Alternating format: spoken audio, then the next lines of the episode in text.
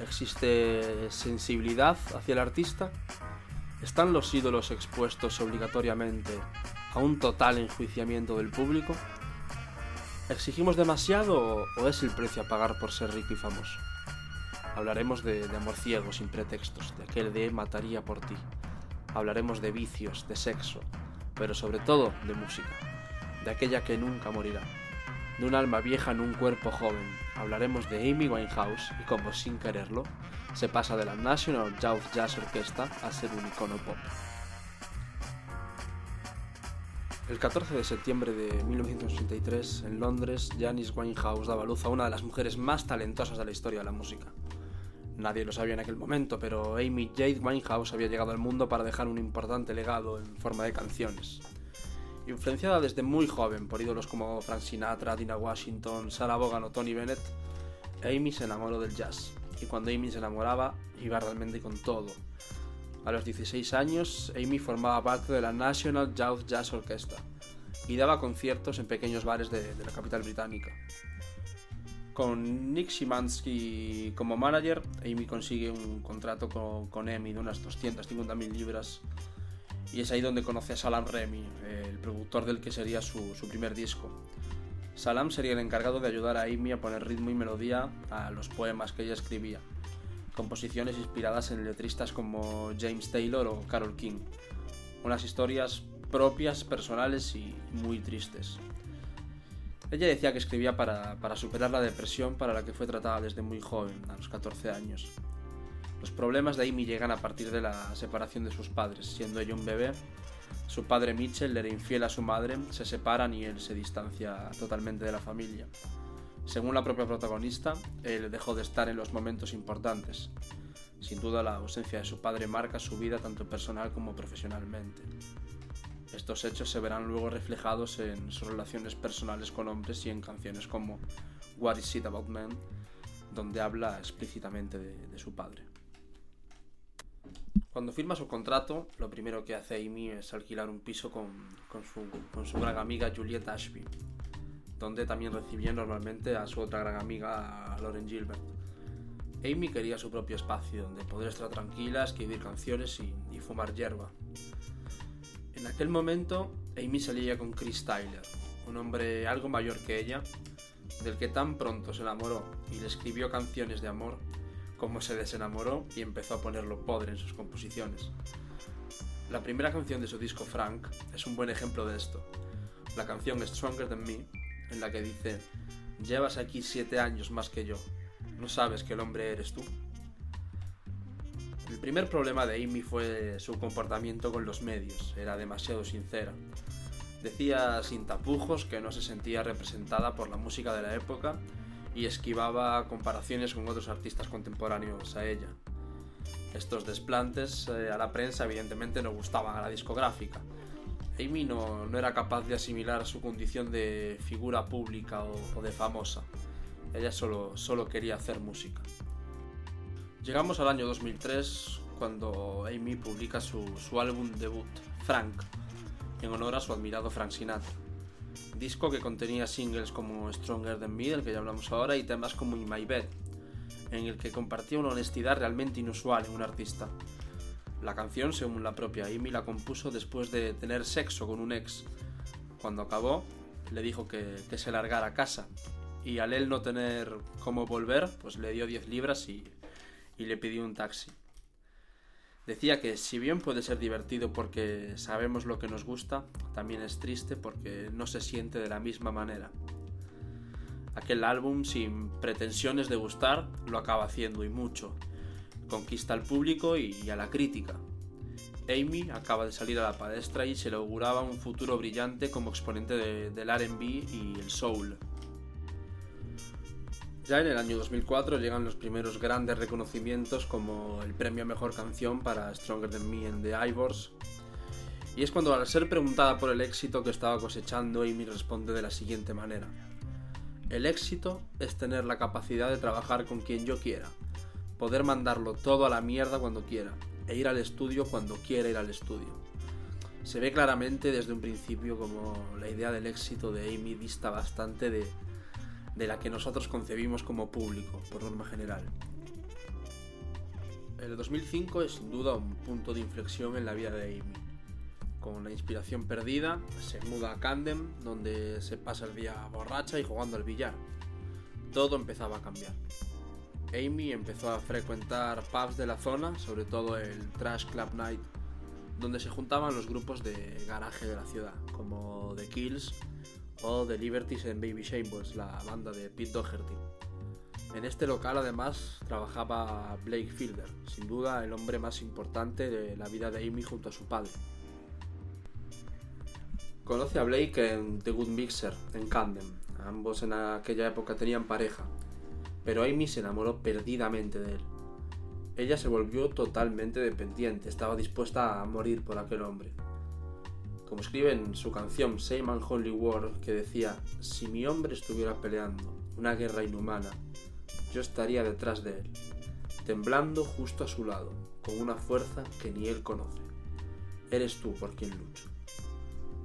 Blake confiesa que Amy tenía ciertas tendencias hasta en la cama de las que culpaba a su padre, y llega a confesarle a Blake que a los nueve años intentó cortarse las venas por su culpa. Ahí ya empezamos a ver grandes pistas de, lo que el padre, la vida del padre, influye en, en la propia vida de Amy.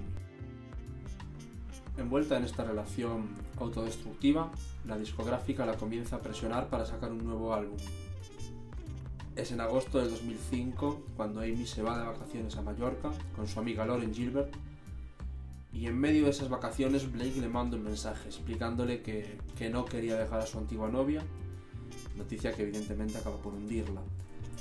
Ella no lo asimila, se descontrola todavía más hasta el punto de que termina acostándose con el mejor amigo de Blake.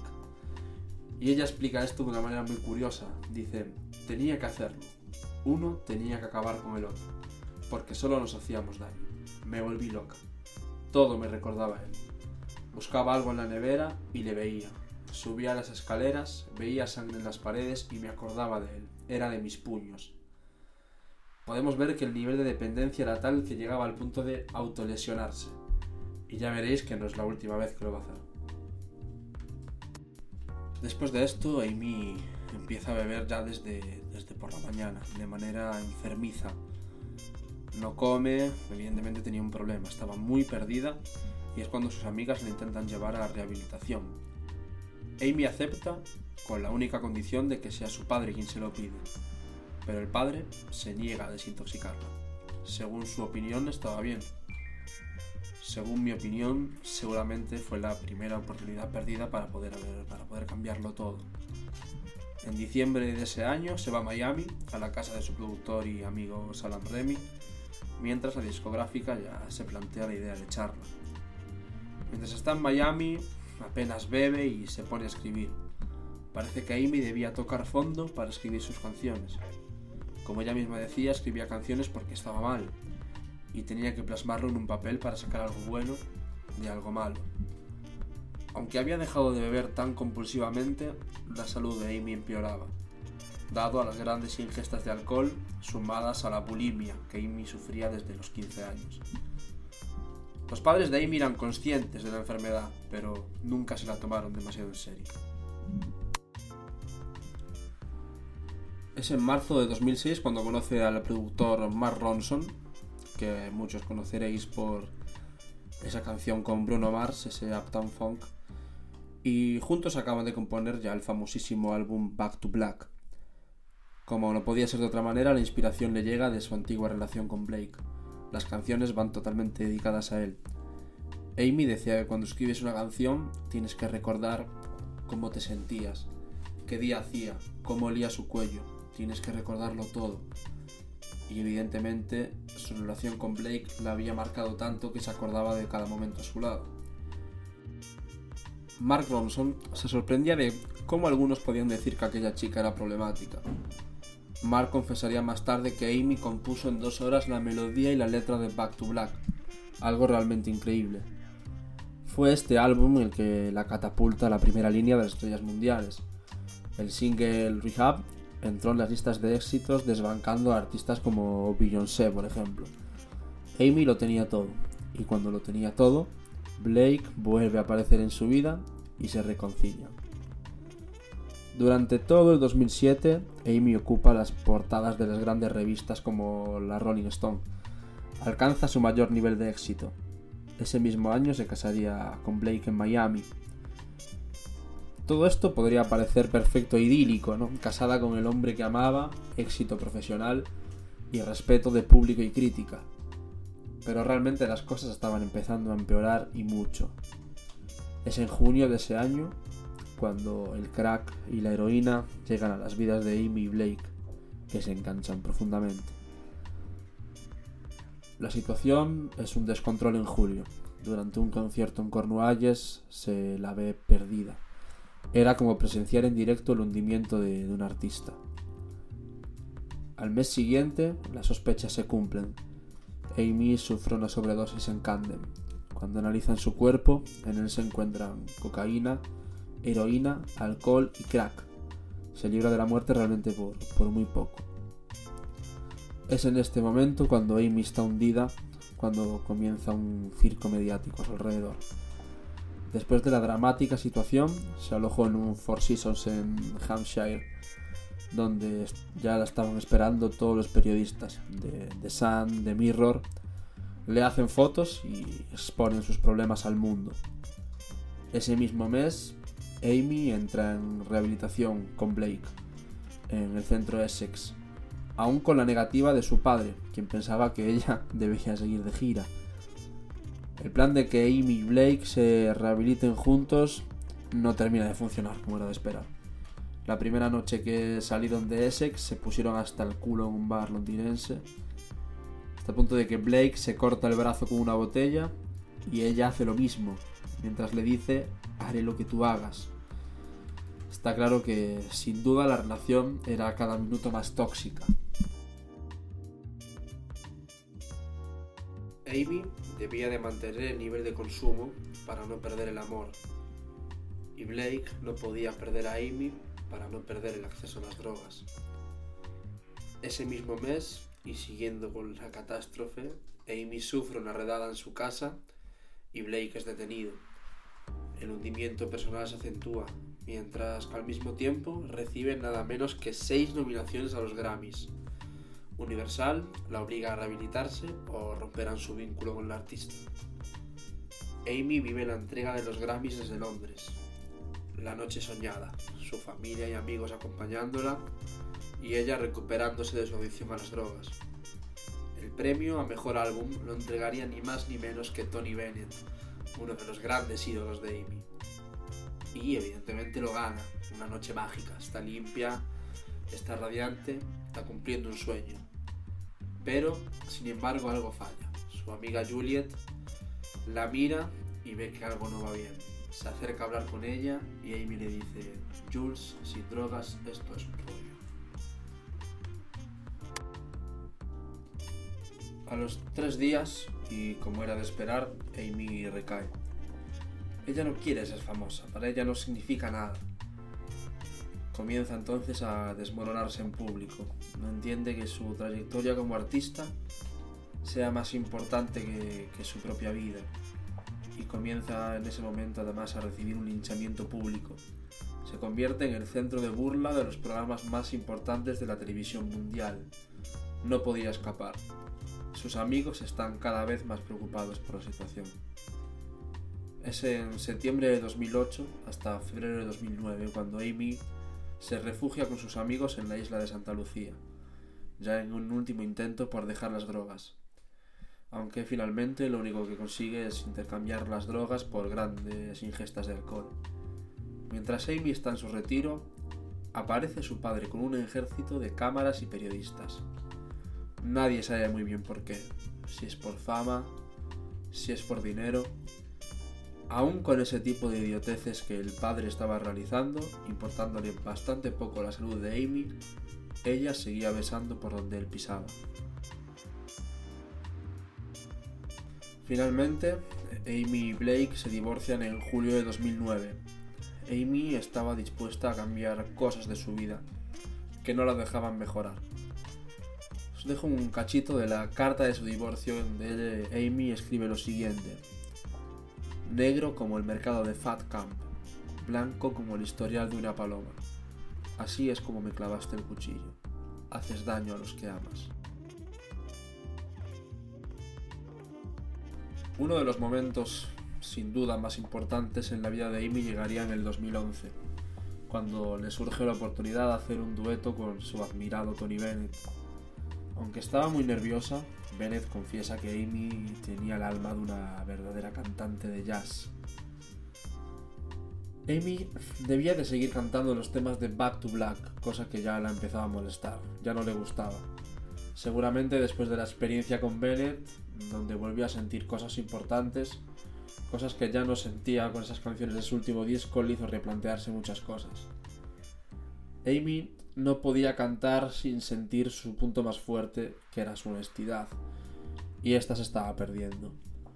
Una nueva gira llegaba y Amy encontró la solución para no tener que hacerla, volver a beber. Pensaba que si volvía a beber, a descontrolarse, no la llevarían de gira. La sorpresa vino después, cuando después de una gran borrachera, se queda dormida y la meten en un avión para llevarla a un concierto. Pero, ¿por qué? Esa es la, la gran pregunta, ¿no? Todo el mundo sabía de su situación y a nadie parecía importarle. Es que a nadie de su equipo le importaba ni un poco su salud, la veían simplemente como un producto. Amy era un juguete roto en manos de grandes manipuladores, que jugaban con ella pensando que el juguete nunca se rompería. O sabiendo que se iba a romper pronto, decidieron exprimirlo al máximo hasta el último suspiro. Este tipo de noticias no son aisladas en la historia de la música. Se conocen mil casos en los que los artistas tocan fondo, tocan hondo, y lejos de ayudárseles, se les da por perdidos y se les da la mano hacia lo que es un triste final. El día de dicho concierto en Belgrado, las imágenes son realmente duras. La cara de esos músicos pasa por la compasión, la tristeza y la vergüenza ajena. Se vuelve a ver a una Amy como la de aquel concierto de Cornualles del que hablamos, pero todavía peor. La mirada perdida, ajena a los abucheos del público, Parecía que ya nada le importaba, que lo destruyó todo. Ahora sí que parecía que no había vuelta atrás. Amy recibe la noticia de la boda de su amigo y antiguo manager Nick, que se casará el 24 de julio. Amy llama a su amiga Juliet y le dice que lo siente mucho y que quiere empezar desde cero, a lo que Jules le contesta que, que sin problema, que era lo que estaban esperando y que todo iba a salir bien. Creo que en toda esta historia son pocos los amigos que estuvieron ahí para Amy, y quizás ella por fin se había dado cuenta de que tenía que juntarse a ese pequeño grupo que realmente se interesaba por ella y por su salud. Pero ya era demasiado tarde. El 23 de julio de 2011, Andrew Morris, guardaespaldas de Amy, la encuentra muerta en su apartamento, a los 27 años y a causa de una intoxicación etílica. La vida de Amy fue complicada, mucho. Solo ella conocía los demonios que tenía en su interior. Pero sin esos demonios seguro que Amy nunca habría escrito esas canciones. Es un precio justo a pagar para alguien a quien ni siquiera le importaba el éxito. Ella misma decía que lo cambiaría todo por ser normal, sin embargo no pudo. Entonces, ¿cómo es posible que alguien que repudia la idea de ser famoso y exponerse al gran público acabe convirtiéndose en un ídolo de masas.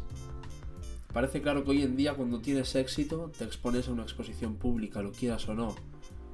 Y realmente no es una exposición, es un enjuiciamiento. Y en caso de que este sea negativo se convierte en un linchamiento.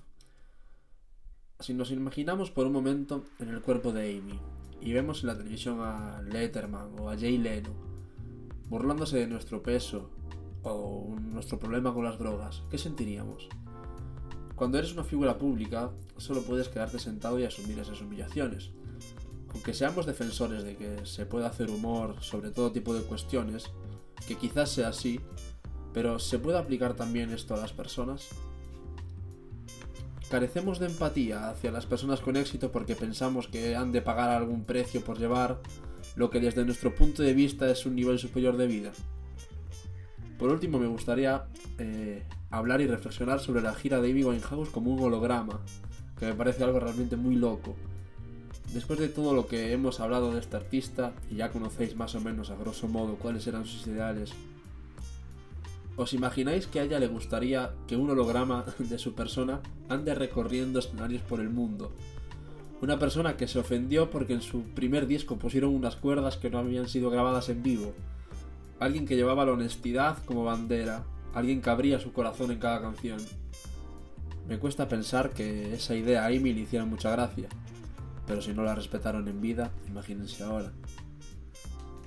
Espero que os haya gustado este primer capítulo de esta serie donde analizaremos y discutiremos acerca de la vida de artistas del mundo de la música. Eh, me despido recomendándoos que después de terminar este podcast os vayáis a escuchar la maravillosa canción Tears Dry on Their Own y penséis acerca, acerca de esta historia.